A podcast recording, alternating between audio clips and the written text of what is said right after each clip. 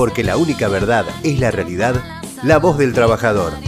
El futuro de nuestra familia defendamos cada día. que tengo un gran invitado, un compañero, un amigo. Realmente, eh, hoy cuando lo llamo le digo, Julio, me tenés que acompañar. Importante, eh, aparte de ser concejal de Vicente López, aparte de ser concejal de Vicente López, es dirigente de CTA, dirigente de SUTEBA. Un gran compañero, un compañero que tiene que ver con el barrio, que tiene que ver con la identidad, eh, con los docentes, que tiene que ver con ese ADN de el reclamo justo, el, el estar, y él me llama y me dice, tengo un problema, así, así. Y bueno, y de paso botella, enganchazo, lo engancho y lo traigo para, para acá, porque también vamos a hablar de ese tema. Y también vamos a pegar donde tenemos que pegar. ¿eh? ¿Cómo estás, Julio? Bien, Bienvenido. Muy bien, muy bien, gracias. La verdad que muy lindo estar acá, un orgullo estar acá en la CGT de Zona Norte, histórica CGT de Zona Norte, junto con la CTA de Zona Norte fuimos, fuimos compañeros y hace muchos años el que conducía C- CGT Zona Norte era Mario Borneo, Ah, mirá, que se cumplió justo hoy años de su muerte. mirá vos, terrible. Sí, así que, y después condujo la CTA y bueno, eh, fuimos siempre como hermanos, la verdad que cuando la CTA en- a nivel nacional se dividía, la CGT mejor dicho se dividía, la verdad que nosotros acá éramos hermanos, siempre fuimos muy unidos entre CTA y CGT.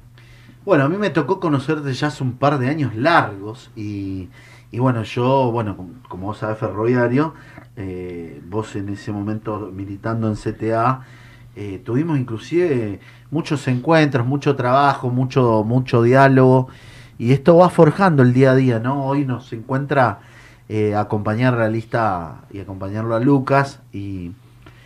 Y bueno, en, en un distrito complicado, porque bueno, es un distrito donde gobierna Macri, y Macri es Macri. O sea, está Jorge Macri, que no deja de ser Macri, Macri. ¿no? Eh, y yo, bueno, con mucha, eh, sinceramente, con mucha, como lo digo a diario, ¿no? Eh, tengo, tengo mis diferencias muy grandes en, cómo, cómo gobernó y cómo eh, tuvo, estuvo una estrategia de marketing muy grande sobre los vecinos, pero no con, con una, con una realidad, ¿no? En base a, a- es un, es un distrito donde, donde entra mucha, mucha plata eh, y, y sobre todo no es llevado a donde tiene que llevarse, ¿no? Todo es negocio, todo es eh, eh, el, sin corazón y no, no hay, eh, no se piensa en el vecino, yo creo que no, no hay una, una situación de, de, de inclusión, ¿no? Eh, con, un, con un barrio hoy, con un, peque- un pequeño asentamiento eh, que, que era ferroviario, que era de muchos años, gente, gente que venía a, a- laburar, ¿no? De vía y obra, que dejaba y que, y que le daban una, un, lugarcito para poder vivir y bueno, y, sentó bases, eh, tuvieron hijos, esos hijos por ahí no son ferroviarios y, y hoy pasaban algo muy triste, ¿no? Le cortaron la luz. cortaron la luz. Es terrible, porque además yo le explicaba a los compañeros y a las compañeras lo que sucedía con ese barrio, ¿no? Hace 45 años, 50 años que viven ahí, o 55 años, porque en el año 45, 50 se fue a vivir esa gente ahí. Y cuando ese barrio se formó, porque le dieron los terrenos, es más, Era un campamento de vía, así sería. es ¿no? un campamento de vía, exactamente. de vía y obra. Después la gente se quedó ahí viviendo eh, y los pibes del barrio de abajo, que yo le digo, las diferencias, yo eh, había pensado en hacer un videíto para entender la realidad de la gente, ¿no? Los del barrio de abajo y los del barrio de arriba. Los del barrio de arriba que económicamente están bien, la calle es Monasterio o es Gaspar Campos, todos saben, el barrio, la calle Gaspar Campos tiene un, un sentido muy importante porque la casa del general Perón está en Gaspar Campos. Casas muy importantes, muy importantes. Y, y los de abajo, los ferroviarios, trabajadores. Pero ¿sabés qué? Antes había un sentimiento de trabajador de todo. Tanto es así que los pibes jugaban, los hijos de los ferroviarios, los hijos de la gente de arriba, Sí. jugaban al fútbol juntos. Eh, jugaban juntos, iban a las casas de los amigos de arriba o iban a la casa de los amigos de abajo. Pero esa clase social que antes vivía allí dejó de vivir, porque ya vinieron muy grandes, porque los más viejos se murieron, venden las casas y los de arriba ya no reconocen a los de abajo. Para ellos son villeros, son gente usurpadora. Y no es así. Son gente de muchos años, gente trabajadora, todos trabajan. Hoy hablaba, era, tres eran porteros de edificio. O sea, tienen su trabajo esos hijos. Pero sin embargo no lo reconocen. Y hoy, entre las tantas cosas que ya pasaron varias veces, que siempre hay un llamado por teléfono de algún compañero que vive ahí, nos llaman por teléfono diciendo que le cortaron la luz. Hoy, un día con el frío que hacía, ellos abajo no tienen gas, tienen garrafas. No pueden poner estufas en garrafas. Bien, entonces tienen luz, tienen estufas eléctricas. Le cortaron la luz, se quedaron con el frío del día de hoy sin estufas. La verdad que es de loco, sin luz. No, pero no eso solamente. Ellos tenían, a ver, habían, eh, daban las puertas, digamos, la calle, terminaban contra la vía, muchas de las Exacto. calles terminaban contra la vía. Y ellos tenían una salida en una de las eh, salidas, Tres salidas tenían. tres salidas porque eran tres calles. Una, una la tenían por el lado al lado del Banco Nación, por la callecita de al lado del Banco Nación que sale a General Paz, la otra por Gaspar Campos y la tercera, que es la que está abierta, la única que está abierta, es la de Monasterio. Bueno, eh, empezamos, empezamos hoy, eh, porque la idea era convocarlo, porque empezamos hoy la lucha. Empezamos la lucha de devuelvan las puertas al barrio. Devuelvan las puertas al barrio.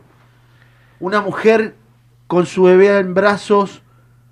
Una mujer, una mujer, escucha bien Macri, una mujer con su bebé en brazos se levanta una mañana para salir por la calle que estábamos hablando, Gaspar Campos, y le habían tapiado la salida. Señores, esto es Macri. Esto es Macri. Empezamos hoy, empezamos hoy la lucha. Devuélvanle la puerta que pueda salir la gente de donde tiene que salir. ¿Ustedes se imaginan quedarte sin luz? Y sobre todo en un barrio que fue, un- fue un barrio fundado a través de trabajadores de vía y obra, que venían a poner en función algo tan preciado como en el ferrocarril, para que nos transportáramos, para que corriera, para que pudiéramos producir. Esos trabajadores que muchos venían de allá del interior y les daban una casita para que pudieran vivir y vivir con su familia. Casi todos tienen familiares eh, en el interior de las provincias. Total, total. Muchos vienen del interior, inclusive del Belgrano, Belgrano Norte. Y encontrarse con esto, ¿no? Con el ser, a ver, que yo nosotros lo decimos, somos trabajadores, nos hablaban los chicos y nos decían, nosotros vamos a laburar. Muchos eh, eh, somos trabajadores informales, pero que trabajamos para el barrio, que le cortamos el pasto, que nos piden que le Claro. ca- que nos dan y nos tra- y yo no estoy hablando de la gente, por eso digo, porque hay muchos vecinos que por ahí se pueden olvidar, pero hay muchos vecinos que han ayudado, Claro, ¿eh? claro. muchos vecinos que vienen y solidariamente la ropita del bebé se lo dan, los ayudan, les dan una mano, juntan juguetes para el día del niño, siempre están Totalmente. pensando. Pero esto es Macri. Esto es Jorge Macri, gestión Jorge Macri. ¿eh? Con su policía montada, con sus patrullas, como me pasó, ¿te acordás a mí? Sí, claro. Que me hacían inteligencia cuando estábamos tratando de arreglar y conservar algo histórico como fue la casa del general Perón. Patoteros, de una forma terrible y violenta. Eso es Macri. Eso es Macri. Entonces, eh, yo cuando escuchaba y vos me llamabas hoy, entendía de que tenía que hacer algo, Ricardo. Algo tenemos que hacer. Claro. Entonces empezamos hoy, eh, yo hablé con, con Julio y le pedí, Julio, ¿puedes venir? Eh, lo podemos hablar porque esto tiene que, tiene que saberse, esto se tiene que, se tiene que enterar la gente. Hay crueldad, somos argentinos. Mucha gente que vino del interior, somos argentinos. Y tenemos que ser inclusivos. Sí, te digo más. Contalo, contalo, por más, favor, te digo esto es más. el momento.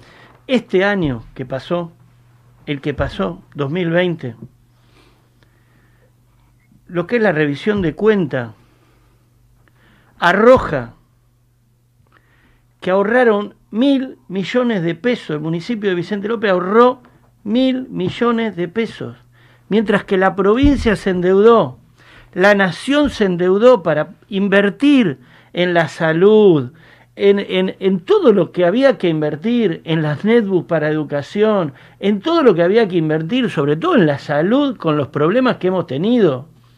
Él ahorró mil millones de pesos y no puede ayudar a estos vecinos que están ahí eh, con un problema de luz. No puede ayudar a los vecinos que han quebrado Jardín Infantes, no pudo ayudar vecinos que tenían negocio y que han quebrado los negocios. Eso no lo pudo hacer. Ahorró mil millones de pesos. Sí, y están en un plazo fijo. Ahora tiene, en lugar de dos mil millones, tiene tres mil trescientos millones. Bueno, esto es lo que hace el municipio de Vicente López. Yo entiendo que ellos nos decían, no, bueno, pero esto es un- una reserva anticíclica.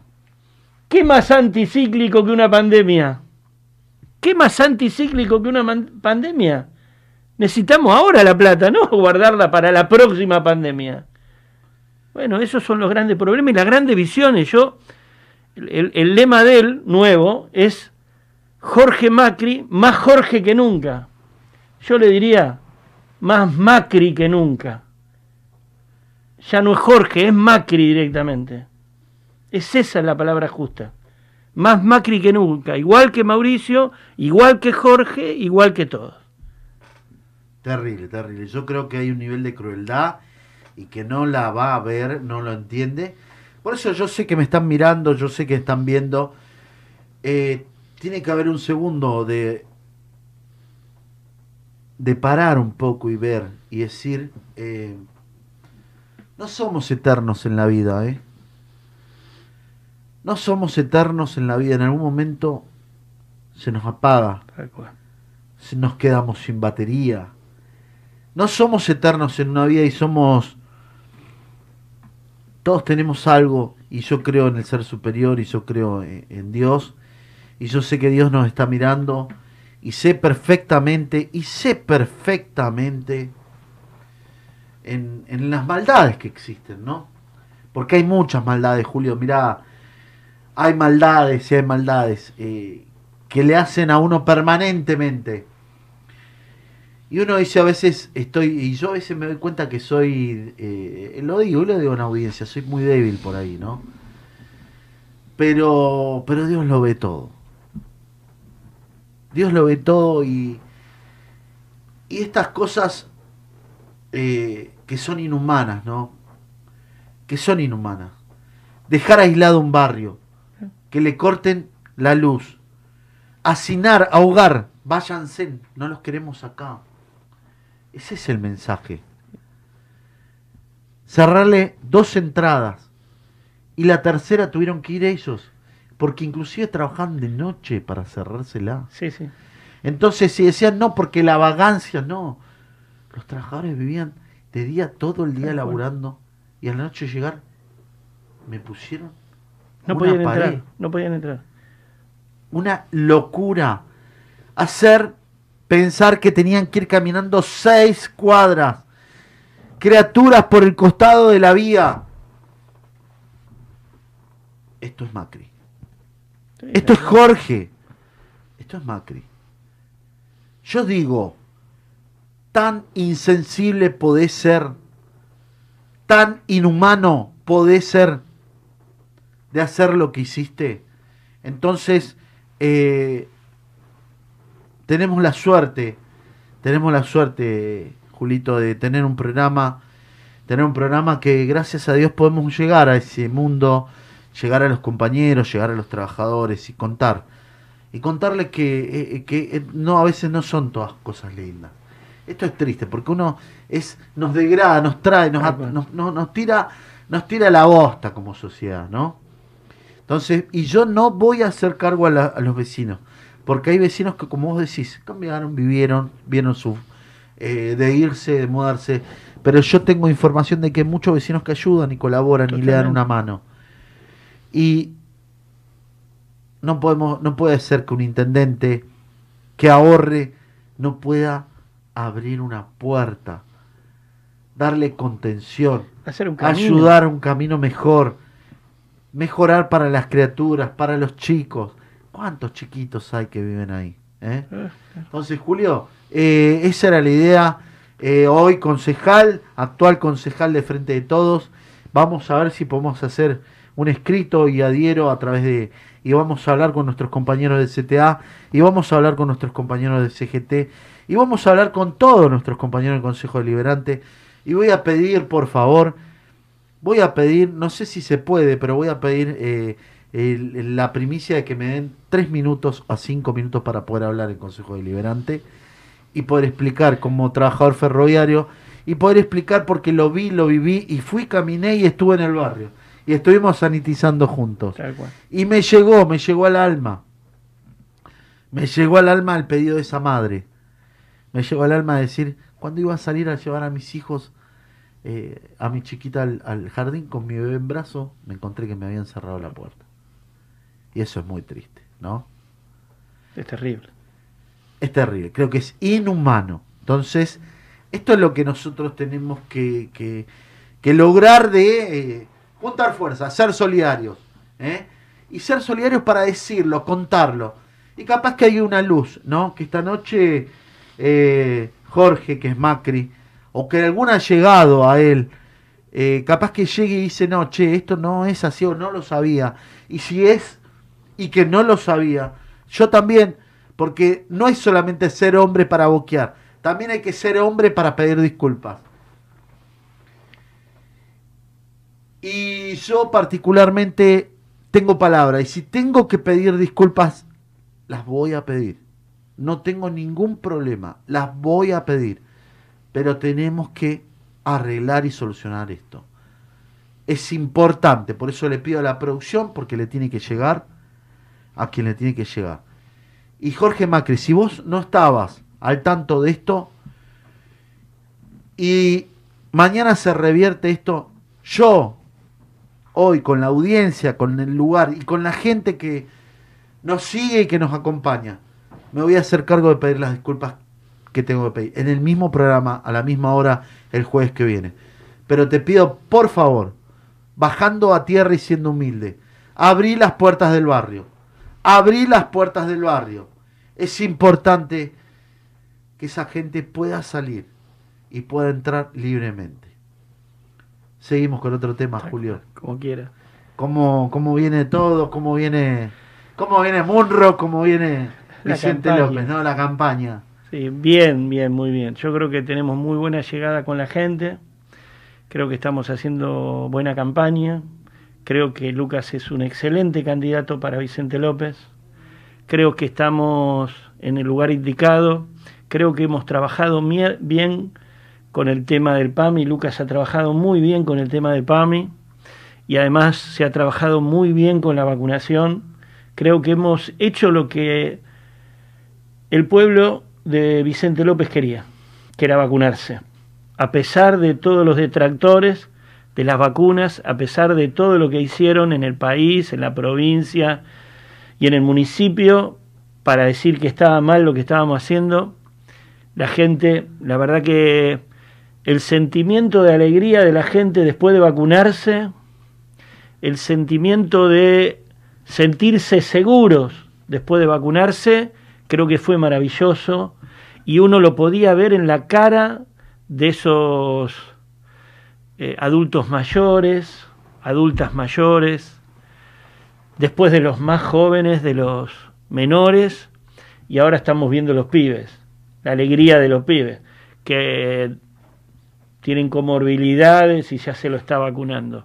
Creo que esa seguridad, que muchas veces se habla de inseguridad, ¿no? Se- Inseguridad en las calles. Bueno, este gobierno le está dando seguridad en salud, le está dando seguridad para volver a empezar a producir, porque eso es lo que nos toca ahora, la, la nueva parte.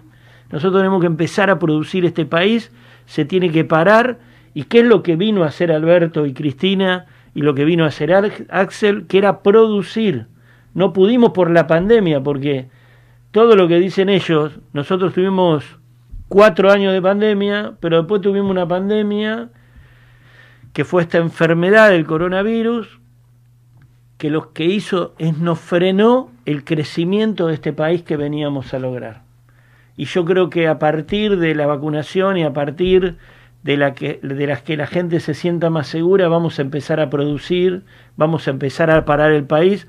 Y como siempre los gobiernos peronistas lo han hecho, han parado al país, han puesto al pueblo por delante de las cosas y ya vemos, hoy me mandaron un, un WhatsApp diciéndonos, diciéndome que Penalti ya empezaba a producir en el país y había varias empresas brasileras que venían a, a producir acá. Creo que es eso. La lluvia de inversiones de este muchacho no vinieron nunca No, no. y sin embargo ahora está viniendo... No, y yo, a ver, lo que uno tiene que decir, bueno, viene ese, eh, viene ahora el, el post pandemia con todos vacunados. Yo estaba leyendo una información de, eh, bueno, a ver, por ejemplo, Sputnik eh, con el, con lo que fue, digamos, el, el, el- el virus, tiene, mu- es muy buena, muy buena la vacuna. Exacto. En realidad son todas buenas, ¿no? Pero con este, con este brote del Delta, inclusive eh, tiene el 83% de que no. Tal cual. Entonces, digamos, tenemos un montón de, de situaciones que, que, que era vacunar, priorizar, inmunizar a todo el mundo. Había que vacunar y, y eso es, eh, eso es, era lo, in- lo, lo necesario. Ya empecemos a laburar. Yo ayer vi eh, un mega operativo. eh, quería entrar a Panamericana y no podía entrar. Pum, policía, acá hay que entrar, policía. Ah, ¿Qué pasó? No te dejan entrar a Pasó algo, claro, venían las vacunas. Que iban a, a- acá a Garín a, un depósito grande, no voy a decir la- el lugar, pero bueno. Y, y se está laburando, es toda la, la noche. Nosotros no vemos. A veces eh, apagamos un poco el motor, pero, pero los compañeros siguen cuidando sí. a la noche, cuidando el frío, cuidando de que no tengamos ningún corte. Está todo pensado, todo pensado, esos, esos soldados de la vida. Eh, quiero aprovechar para saludar también a los compañeros de organización de CGT que, que estuvieron laburando, que laburaron tanto, ¿no? Como yo digo, esos soldados de la vida que, que estaban expuestos. Y expuestos porque, que- porque esta pandemia no, no reparó en muertos. Murieron, mu- hemos perdido muchos compañeros, pero muchos compañeros. Y lo más triste, que lo hablábamos, eh, Julio, es que no teníamos tiempo ni de despedirnos, ¿no? Eh, porque morían en la soledad, porque morían eh, sin oxígeno, sin faltándole el oxígeno. Es Qué- fuerte. Qué, fuerte, ¿no? Sin poder Eh, verlo, sin un familiar. Sin un familiar cerca, sin y cuando iban a reconocer era en una bolsa y ya directamente en horas al crematorio, ¿no? Muy duro. Fue un- un- una, una pandemia que, que realmente se nos fueron muchos, muchos compañeros, amigos, familiares. Eh, es, es muy difícil, ¿no? Porque vos imaginate que eh, eh, el, el estar aislado, el estar encerrado, qué difícil que es y, y contener. Y hue- hubo muchos juegos sucios y de mala, de mala gana. Pero bueno, vamos. Hay que superar. El amor vence al odio, ¿no? Tal cual. Eh, Julio, el amor vence al odio y, y le vamos a poner ese optimismo, le vamos a poner esa fuerza y le vamos a poner todo lo que tengamos que ponerle porque esa es la idea, ¿no? El trabajador eh, no quiere ser un planero, el trabajador quiere tener su trabajo, el trabajador quiere ir a la fábrica, quiere volver a tomar, agarrar el bolsito, a terminar a cobrar su aguinaldo, al poder pasar la fiesta, el trabajador, muchos trabajadores que vienen del interior, que sueñan con volver a tomarse ese tren para ir a hacer la cola, para ir a tomarse el tren y volver a su pago eh, con un pesito para poder compartir el laburo que durante todo el año le dio el beneficio y la dignidad. El beneficio de reencuentro con la familia, el beneficio del de reencuentro con esa con ese compañero o con esa con ese vecino del interior. Y hoy empezamos hoy empezamos a transitar esto que, que es, las, eh, es las, las elecciones que, que vamos a poner a compañeros y que tenemos que recordar y que tenemos que usar, y yo les pido que usemos la memoria de cómo veníamos, de todo lo que dijeron que iban a pasar, de todo lo feo que nos iba a pasar. La verdad que fue una pandemia muy dura, pero tuvimos un estado presente. Totalmente. Tuvimos un Estado presente. Los empresarios no van a poder decir que no hubo un Estado que salió a bancarlos, que salió a bancar, sobre todo para que no perdieran tanto. No, no sé qué podés aportarme desde la educación, que también es muy difícil con lo que, lo que se dijo y lo que se decía. Sí, yo digo, ningún trabajador no quiere tener su laburo. Todos los trabajadores quieren salir a la mañana, ir a su laburo, cumplir con su horario, tener el dinero que necesitan para poder estar todo el mes bien. Este, y como decís vos, ahorrarse una platita para ir a ver a sus familiares cuando les toca fin de año, en las fiestas o en esos momentos. Eh, la educación tuvo un fr- un sufrimiento en los últimos cuatro años muy fuerte. Por ejemplo, dejaron de entregar las netbooks, que nos hubiesen hecho muchísima falta en el periodo de la pandemia. Por la inclusión, total. Totalmente. Porque si cada pibe hubiese tenido su netbook, y en todo caso, si no tenía plata para conectarse en Internet, tenía lugares donde hay Internet y lo que nosotros pedíamos a los gobiernos municipales es que en un lugar cercano conecten Internet y entonces en los sectores populares por lo menos tener eso y que los pibes puedan, seguir estudiando. Claro, ellos pre- lo que querían era la presencialidad, porque a ellos les interesaba nada. Vos fijate que había bajado en Capital, en Ciudad de Buenos Aires, había bajado el contagio, empezaron las clases y aumentó el contagio. No es casualidad. En- es más, en los países más desarrollados, en Europa, cuando hay 600 contagios ya las clases no se daban. Acá querían ir a clase y le echan la culpa al gobierno que por qué no abría las, las clases. Es clarísimo que lo que quería es que haya más enfermos y más muertos. total. No es que, que ellos querían, como, que, como lo dice siempre Alberto, es cuidar a la población. No, a ellos no le importa. No le importa porque no le importó lo- los cuatro años y no le importó todas las veces que gobernaron a través de otros representantes, porque también el poder hegemónico gobernó a través de otros representantes. Es mentira. Ahora son los verdaderos representantes los que representaron estos cuatro años. No se pueden hacer los giles. Ahora, muchas veces gobernaron porque fueron cómplices de ellos. La dictadura, por ejemplo, que le sacaron toda la deuda externa. Entonces, esos son cómplices de esos gobiernos. Y ellos gobernaron, porque los últimos 70 años, como decía el presidente anterior, los últimos 70 años que gobernó el peronismo, gobernó en tres periodos el peronismo. Y gobernó muy poco el peronismo. Más gobernaron los golpes militares, más gobernaron este lo bueno, para decir más, en los 90 gobernaron ellos también. Porque eso también hay que decirlo. ¿A través de quién? De un, sí, de un peronista, pero gobernaron ellos. Porque vendieron el país, vendieron todo, vendieron Edenor, vendieron, eh, sí, vendieron la luz, vendieron el gas, vendieron...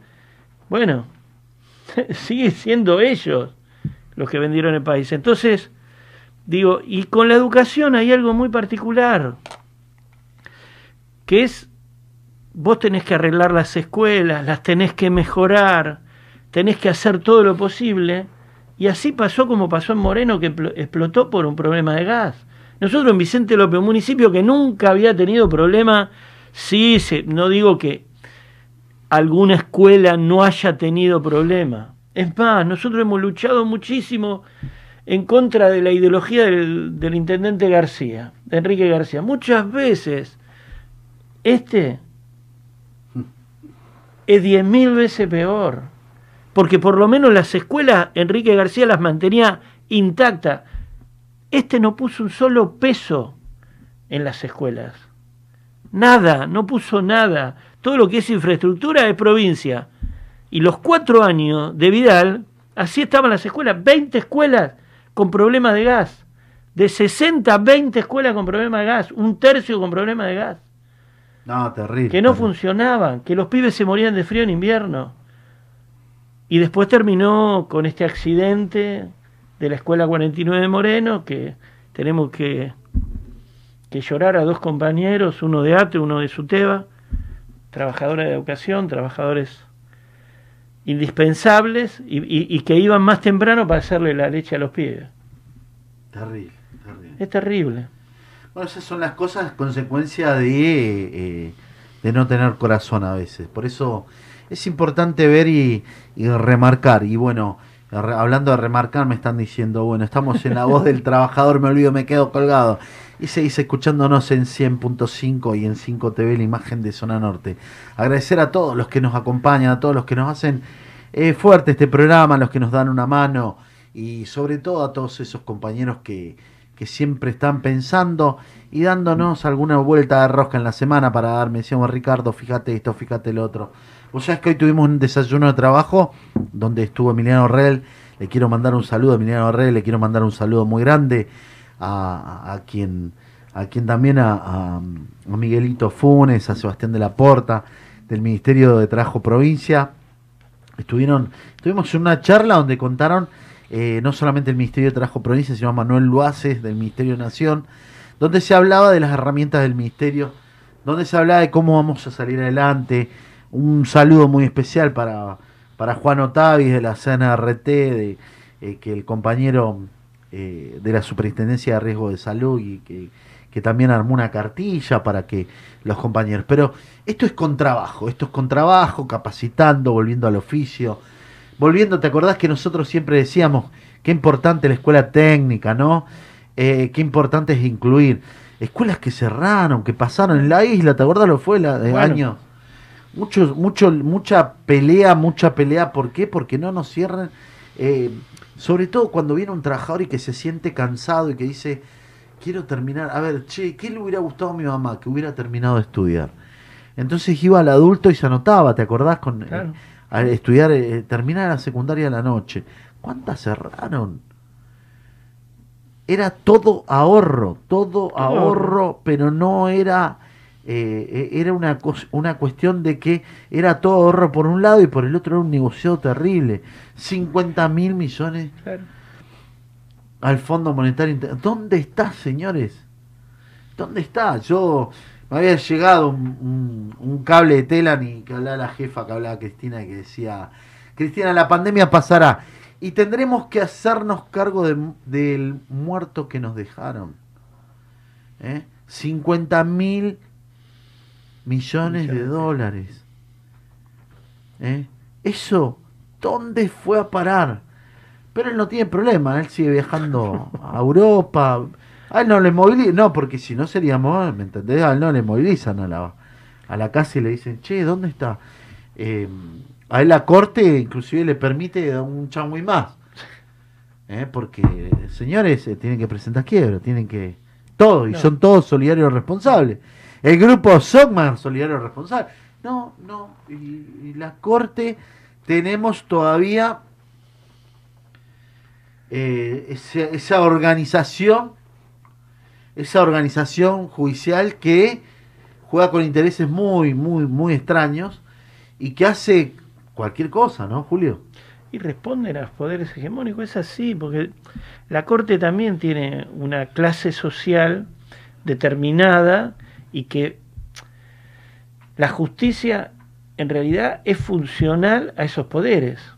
Si no, no estaría el presidente de la Corte Suprema quien es. Si defendió en el tema de, de la ley de radiodifusión, la ley de, de la democracia, esta ley que 30 años trabajando esa ley, este, para que esta radio también esté y para que funcionen otras radios, ¿no? Y, y fue quien defendió a Clarín, este mismo que hoy es el presidente de la Corte Suprema, era el que defendió a Clarín en el juicio. O sea, queremos que sea que no sea parcial este presidente de la Corte Suprema es imposible. Es imposible.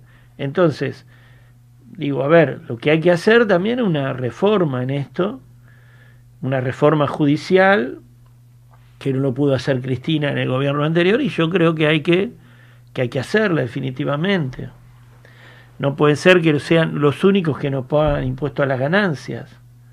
No puede ser que se los diga llamando su señoría, como si tuviéramos en un, en un reino. No puede ser que se los siga llamando su señoría. Cuando el resto de los humanos somos, nos tratamos de usted o de vos, a, ellos se los sigue llamando señoría. Porque yo creo que son una clase social diferente al resto. Por eso no pagan impuesto a la ganancia y por eso hacen lo que hacen. Y por eso no están cerca de la gente. El juez también tiene que ser parte de- del pueblo. Porque esa es la manera de sentir. Nosotros decíamos en los 90 que un pibe que ro- robó una moneda y era, y era real, que manotea unas monedas de propina de una mesa, se lo meta preso.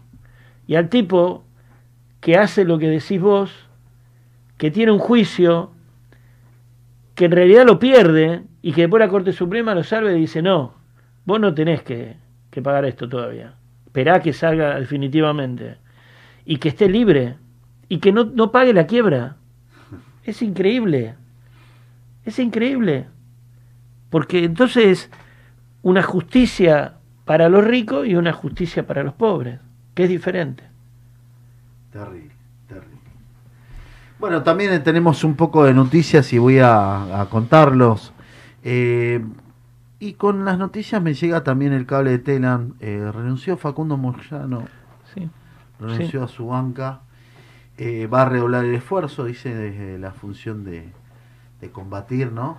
Eh, yo me imagino que debe tener algo que ver con volver al gremio o algo Sí, por el estilo. exactamente, es lo que dijo, que, que volvía que- al gremio de... Así que de peaje, así De que bueno, eso es muy muy favorable. Y bueno, y con algunas, eh, tengo que dar el reporte, ¿no? Que me piden acá de producción. Murieron 182 personas y 13.369 fueron reportadas con coronavirus en las últimas 24 horas. Ha bajado mucho, ha bajado bastante, un montón. Eh, seguimos vacunando, seguimos cuidándote. Por eso es muy importante que colaboremos todos con, con el espacio social, con, con el cuidarte, con el barbijo, con el estar eh, protegido sobre todo y en cada momento. Es muy importante que, que acomodes, acomodes tu agenda a una nueva vida, porque me parece que el barbijo vamos a estar un tiempo largo. Seguramente vamos a estar un tiempo largo y esto tiene que ver con una nueva forma de vida, ¿no?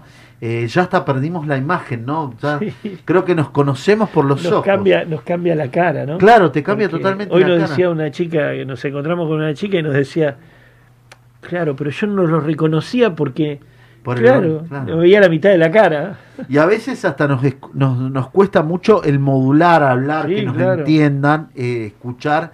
Y bueno, pero esto es lo que, lo que nos dio, lo que nos da, esto es eh, lo que tenemos y, y tenemos Ima- que... Imagínate para los sordos mudos, No, terrible.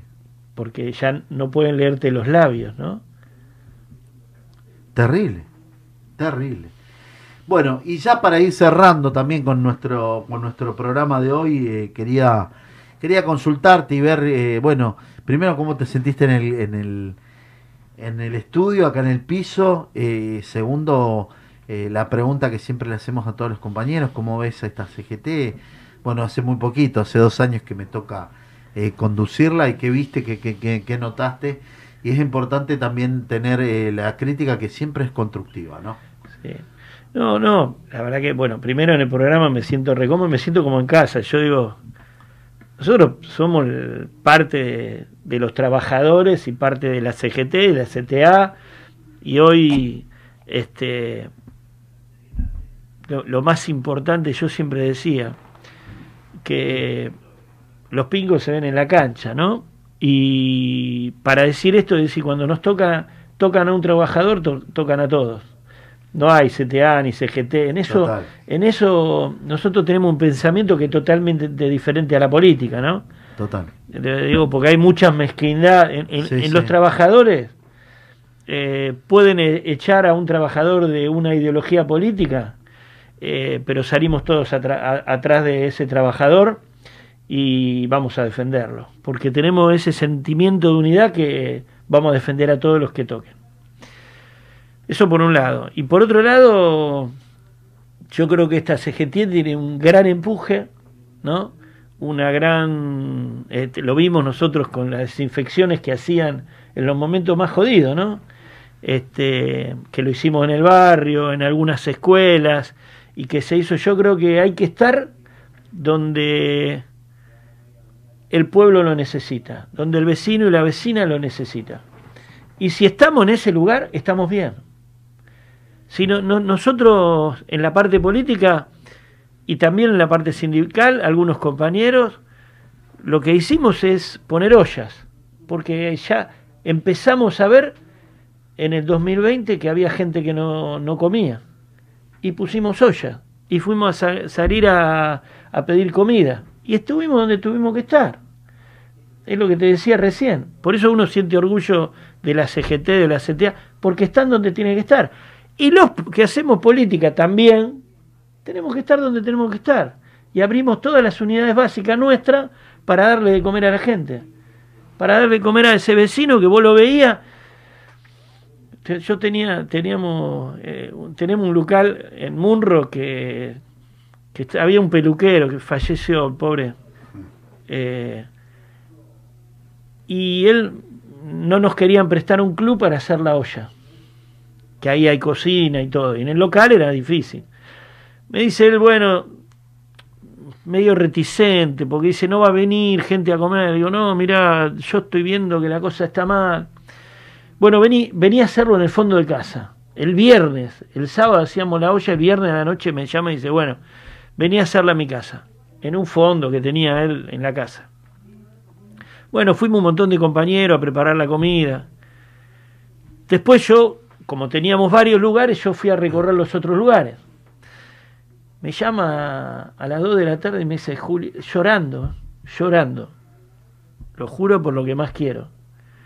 Llorando me dice, yo no puedo creer que haya vecinos y vecinas del barrio que haya ido a pedir un plato de comida. No lo puedo creer. Se le caían las lágrimas. Y yo me acuerdo de él, de Roberto, y digo, no lo puedo creer, no puedo creer. Peluquero del barrio. Me decía, no lo puedo creer. Y ahí y, y estuvimos donde teníamos que estar. Y yo creo que ustedes hacen lo mismo. Nosotros estamos donde tenemos que estar. Donde la gente nos necesita, vamos a estar. Si echan un trabajador, vamos a estar. Y si hay que pelear por más trabajo y por mejores sueldos, lo vamos a estar. Vamos a estar donde tenemos que estar. Es nuestra Eso es obligación. importante. Y eso también es el peronismo. También nos enseñó Perón eso. Julito, para ir cerrando, saludos a alguno en especial. No, a todos, a todos los trabajadores, a todos los trabajadores y trabajadoras, que yo lo único que digo es esto, ganamos la interna, vamos a unir a todos los peronistas de Vicente López y vamos a apoyar a este gobierno que nos va a sacar del lugar donde estamos para ponernos en el lugar donde del 45 al 55 nos puso Perón. Así es, así es. Y vamos a ir adelante. Bueno, y para ir cerrando, gracias, Ju- la verdad, Julio, un, No. un honor poderte tener acá en La Voz del No, Trabajador. gracias a vos. Porque la única verdad es la realidad, la voz del trabajador.